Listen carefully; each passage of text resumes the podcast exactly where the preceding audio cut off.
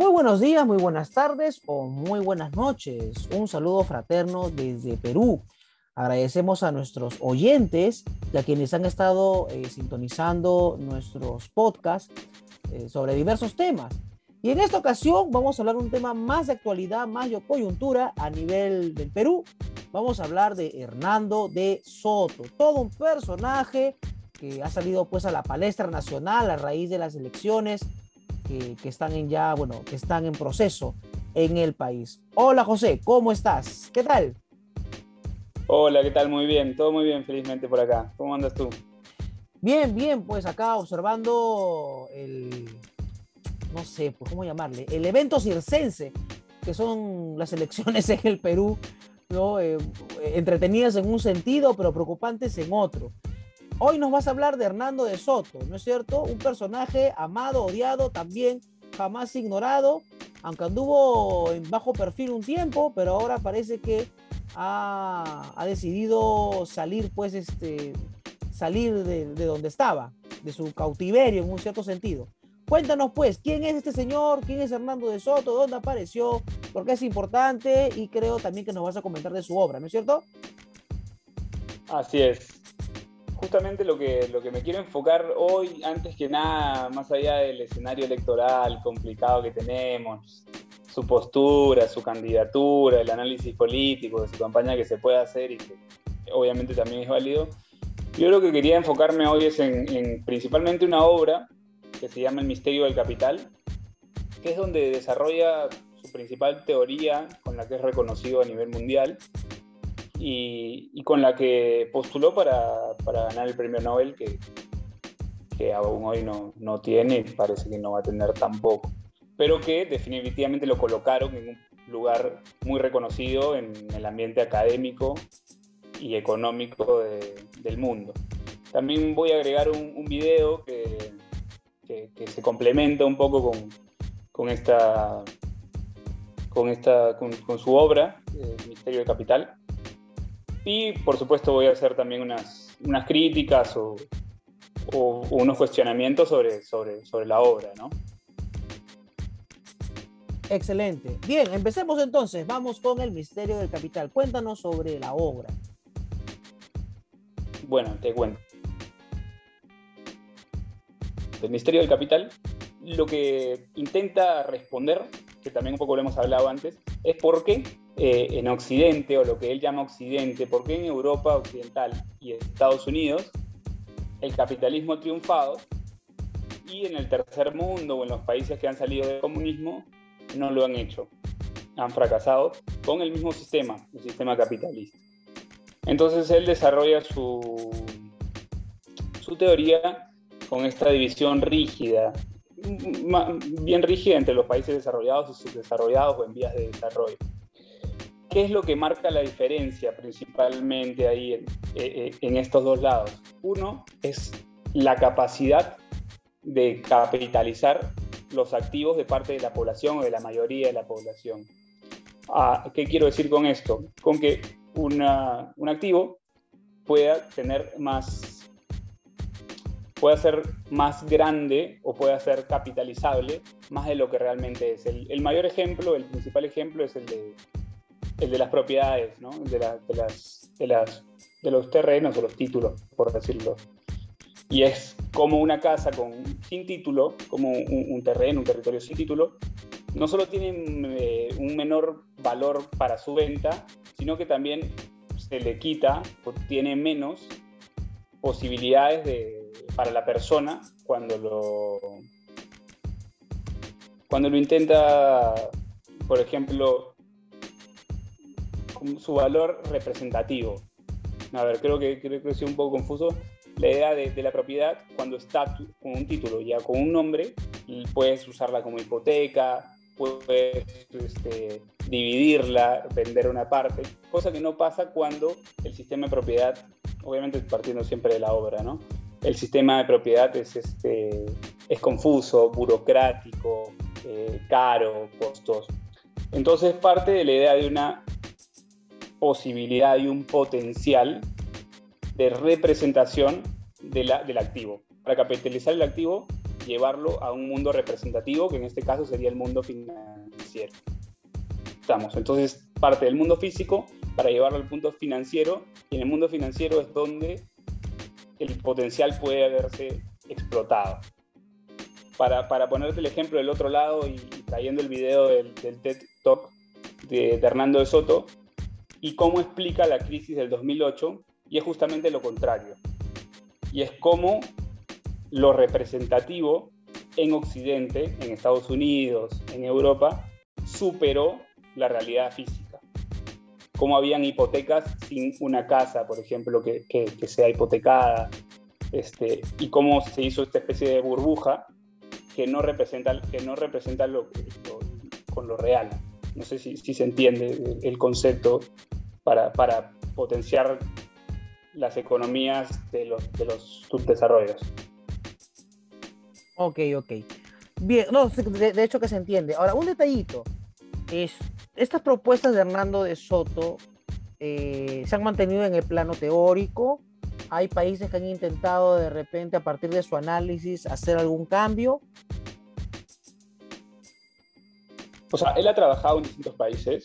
Evidentemente es, un, es un trabajo, o sea, su propuesta puede ser eh, evidentemente parte del campo teórico, se han intentado aplicar, sí, pero es un proceso largo. O sea, él justamente habla de, la historia europea y estadounidense y es, son historias de, de, 100 años, por ejemplo, en el caso de Estados Unidos o incluso más. Parte para, para entenderlo de, primero, ser consciente de este potencial de las propiedades, este, o de las propiedades o del, activo como tal, del activo para ser capitalizado. Este, sigue por, que este, este sistema, que este potencial sea conocido por todos, que este potencial de que cada uno tenga el título, por ejemplo, sea conocido también por, por la propia persona. Esto genera también, por ejemplo, una responsabilidad, cosa que no se ve en un sistema de propiedad precario o, no establecido. ¿Para qué, ¿Para qué es esto? Para poder, sí, de ahí eh, ser fungible. Es la palabra que usa, que Hernando de Soto, pero para, para entenderlo un poquito más, para, para justamente, o sea, fungir un activo es de, este, de esta propiedad, por ejemplo, poder hipotecarla, hipotecarla o generar más capital a posteriori. Y esto no solo se ve reflejado individuo por individuo, sino que una vez constituida una red, se ve potencial, se ve mucho más potencial y un crecimiento más grande.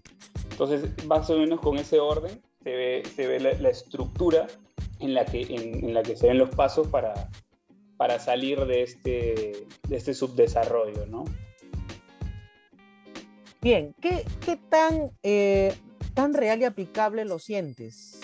Eh, que se sientes estas propuestas así en tu percepción eh, personal ¿Qué tan reales son en la, en la práctica? Obviamente hay muchos planteamientos, eh, se le saluda a Rano de Soto, que es una persona que intenta una propuesta creativa, pero ¿qué tan aplicable es? Sabemos que en el Perú han habido muchas propuestas políticas está, y económicas, básicamente. Estaba pensando en la, en la, propuesta heterodoxa de Alan García en su momento, ¿no? O, el, el, neoliberalismo de Fujimori, ¿no? Entonces, este, que, que tuvieron sus bemoles. ¿no? Momentos buenos, momentos malos. ¿Qué, ¿Qué, tan aplicable es y qué tan pertinente es la propuesta en este momento? Porque claro, el, el, Ministerio de Capital es un libro que tiene ya años. Eh, en este momento, digamos, este, ¿qué tan aplicable es la propuesta de Hernando de Soto? A ver, yo creo que, tiene mucho sentido, hace mucho sentido el, eh, lo teórico. Obviamente que ya te lo voy a decir más en la parte de críticas, un poquito más adelante quizás, eh, tiene limitaciones, ¿no? O sea, tiene limitaciones culturales por, por propiedad colectiva, por ejemplo, tiene, tiene, este, tiene problemas de, los efectos secundarios que puede causar, pero a mí me parece por lo menos viable decir que facilitar o quitar la burocracia para la, para la titulación este, sin duda puede promover el crecimiento y, que, y, que, esto puede ser una rueda cada vez más grande. A mí me parece muy aplicable y por esto también quiero entrar un poco a, de dónde parte la idea de, informalidad que tiene, que tiene Hernando de Soto y, justamente este potencial que también tiene la informalidad en general. Porque, porque se distingue de lo, de, lo, de lo formal, de las leyes. Y es como Hernando de Soto invita a de alguna manera escuchar y, analizar el contrato social que de repente no está escrito. Habla, habla de esto de, de, lo formal y los puntos ciegos que no ve la ley.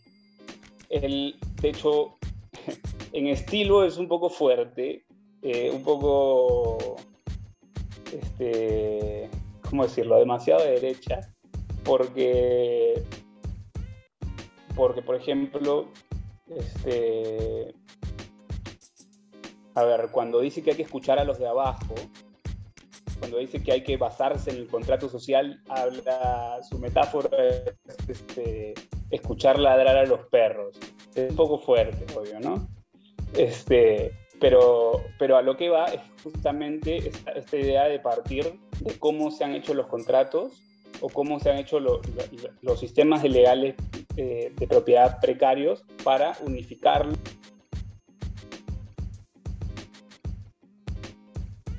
lo que es posible. Habla de una campana de vidrio que aísla y que, y que limita el, el acceso a lo legal que tienen los pobres. Esta, esta campana de vidrio genera un apartheid legal, una palabra también un poco fuerte, Hernando de Soto, porque obviamente ah. igualar la informalidad con un sistema, este, claro, de racismo y de segregación es un poco fuerte, pero, pero hace este, este, este, este, paralelo para, para que nosotros entendamos lo duro o lo difícil que es integrarse a la legalidad. Por eso, para, terminar más o menos la obra, es un desafío jurídico, que es que el problema parte de lo legal, de las leyes, de hacerse formal, este, que afecta obviamente lo económico y lo social. Y hay un desafío económico, perdón, un desafío político que parte de convencer que ese es el camino, que su camino es el camino, y que también esto no solo favorece a los pobres, sino también a las élites, ¿no? Con, por ejemplo, crecimiento en el, en el mundo de la construcción, en el sector de la construcción, este, obviamente que, que, se formalicen, la idea de que sean responsables de sus actos, que, ya lo hablamos, eh, es, es, un ejemplo. Eh, también habla de, la consecuencia posible posterior a una, a una mayor seguridad ciudadana. Y, ya va, ampliando mucho más el, camino, ¿no? que obviamente tiene, tiene críticas y que ahora, ahora te las desarrollo, pero no sé si te quedó algo, alguna duda de, con respecto a la, a la obra en general que le he simplificado. ¿no? no, bueno, digamos, para motivos de repente de, de, un podcast creo que está bastante, bastante bien, bastante claras. Ahora, eh, bien, agréganos un poquito más de información sobre Hernando de Soto, ya bueno, de repente más allá del misterio del capital, sus pensamientos, innovaciones, de repente algunas retractaciones que haya hecho en el camino. Sí, no, más que todo eh, me gustaría hacer unas críticas al libro como tal, más allá de este, de este estilo, palabras fuertes como escuchar a los perros, el apartheid legal, en otra parte dice, por ejemplo, este, que los pobres que, no tiene la tierra suficiente para, generar su comida, solo le queda morirse de hambre o salir a robar. Son un poco este, palabras fuertes. O que, o que la migración a la, a la ciudad del campo se dio por, porque no tenían criterios estéticos, cuando el campo es mucho más lindo. Cosas que, que suenan un poco fuertes, pero es una cuestión de estilo y no centrarnos más, tanto en eso, sino más bien en, una crítica más de, la obra como, como en general. Y tiene este problema de, dar soluciones únicas. Suele pasar con muchos economistas de, que, bueno, haces esto y en consecuencia pasa esto.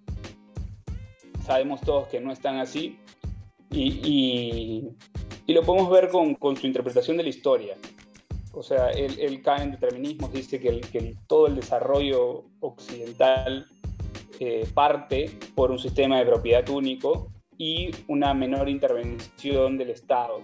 Cuando sabemos que también Estados Unidos y Inglaterra este, tuvieron procesos proteccionistas que le ayudaron a generar excedentes, cuando sabemos que también este, los colonialismos, tanto formales o este, indirectos como los que tenía Estados Unidos, el imperialismo en ese caso, también ayudaron a generar un, excedente. Entonces no, no es tan, tan determinante decir que, bueno, generas un sistema de propiedad único y la pobreza se vuelve potencialmente capitalizable, entonces se termina capitalizando, entonces este, comienza el desarrollo. Es un poco determinista y, una solución única que, que en la que no, no, puedo estar de acuerdo porque no, no creo que pase. Claro, considerando de que la sociedad es mucho más compleja, ¿no? Bueno, es eh, propio también a veces de la disciplina económica, de la mirada del economista. Ok, dos, dos, preguntas de repente eh, finales. Eh, la primera, no puedo evitar decirlo. ¿Lo ves como presidente? ¿Lo ves más como ministro de Economía o como primer ministro? ¿Crees tú que el salto a la política de Hernando de Soto es un salto al vacío? ¿Es un salto correcto? ¿Consideras de que, de que sería un voto sensato? ¿no? En tu opinión, obviamente en tu opinión, ¿no? Eh, a ver, a mí me parece de los mejores candidatos, sin duda. Eh, no te voy a mentir que el, libro es brillante. O sea, cita a Marx, cita a Foucault, cita a Smith. Se nota que es una persona súper culta y súper leída. Eh, creo que su deficiencia como candidato pasa por su equipo en general, por su partido, por supuesto, y por, por su convicción, ¿no? Creo que, creo que no está convencido él.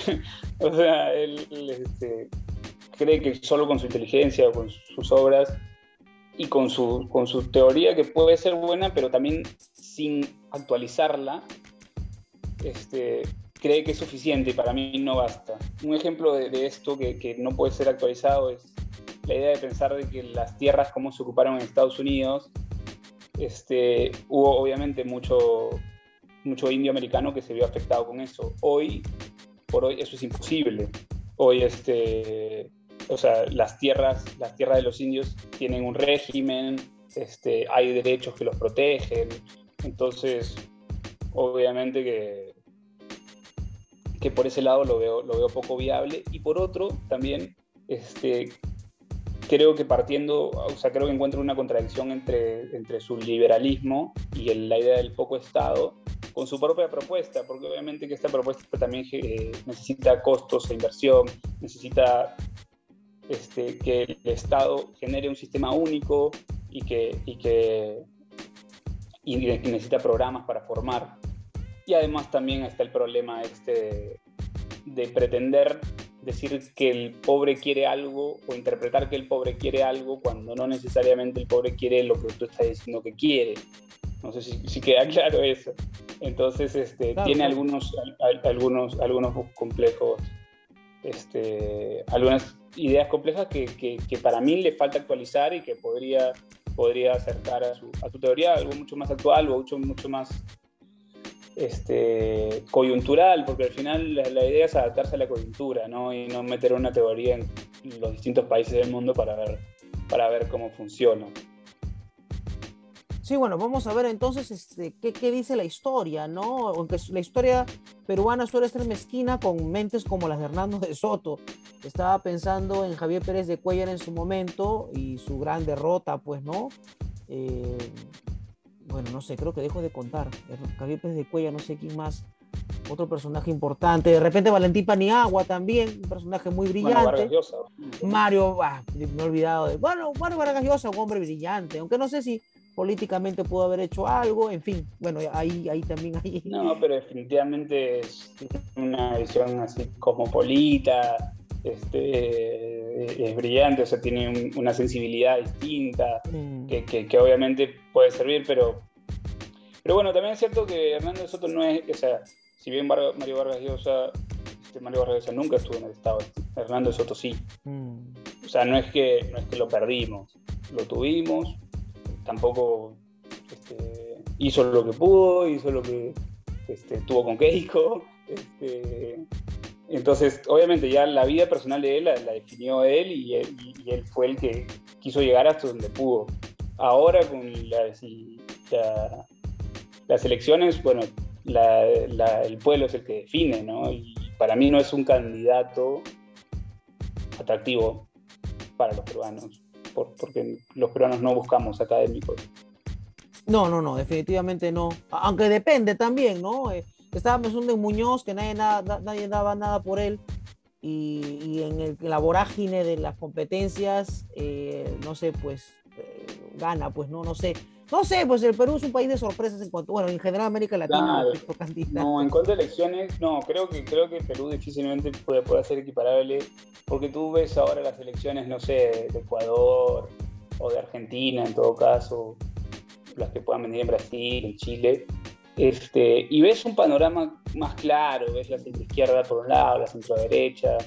Este, no pasa eso en Perú, en Perú todo se define en dos semanas porque, bueno, no hay partido, está todo, este, ¿cómo se llama? Está todo disperso realmente. O mezclado. son figuras personales, porque puede ser ahorita que Hernando Soto tenga un impulso, de hecho está apoyado mucho por jóvenes, este, el ala libertaria lo apoya, este, tiene, tiene un par de figuras interesantes, pero como que yo siento que le, falta, le falta convicción, sobre todo, creo que es lo más importante. Le falta convicción y le falta capacidad de. Le falta creérsela. De, convencer, sí. se le siente la selección de como pecho frío, ¿no? Todavía, ¿no? no, se siente que la vive todavía, sí, pues hay, hay algo de eso. Eh, bien, este, Pepe, pensando en voz alta, ¿qué nos tendrías para la próxima, para el próximo podcast? ¿Tienes ya alguna idea? ¿Todavía estás maquinando qué decir? Sí, ahora estoy leyendo Gunter Grass. ¿Ya? Es el libro que me leo de Gunter Grass, que es El gato y el ratón. Así que podríamos hacer un análisis de, de Gunter Grass y, bueno, en este caso sería y Polonia, pues, ¿no? Ok, listo. Genial, entonces, quedamos, quedamos así pues ya para la próxima edición y muchas gracias a quienes nos oyen. Y bueno, con toda la libertad de que puedan compartir este podcast sobre Hernando de Soto, justo y necesario conversar y hablar de este personaje que muy pocos conocen, eh, aunque muchos han oído de él, pero muchos, muy pocos lo conocen en profundidad. Bueno, hemos tratado con Pepe, ahí con José, hacer un poquito de, precisiones, eh, también para poder desmentir algunas cositas, ¿no? Porque se le tira de muchas cosas a Hernando de Soto y más de uno no ha leído la obra. Y bueno, este, creo que es, es, recomendable la obra, ¿no es cierto? No, a mí me, me, sorprendió, me sorprendió porque me parece que tiene, tiene sensibilidad y bueno, tiene mucha capacidad, claro, obviamente, haberse vinculado con el fujimorismo en este país te deja una mancha como ir para mm. segunda división, ¿no? Pero, pero definitivamente es, una figura reconocida a nivel mundial y, y, que hay que conocer, porque yo creo que una vez este, que se vaya, este, va a seguir hablándose de él. Así es, así es. Bueno, José, muchas gracias y ha sido un gusto tenerte una vez más aquí pues, en el podcast del canal Lectura Selecta. Cuídate mucho y ya nos vemos la próxima semana. Listo, un abrazo. Nos vemos.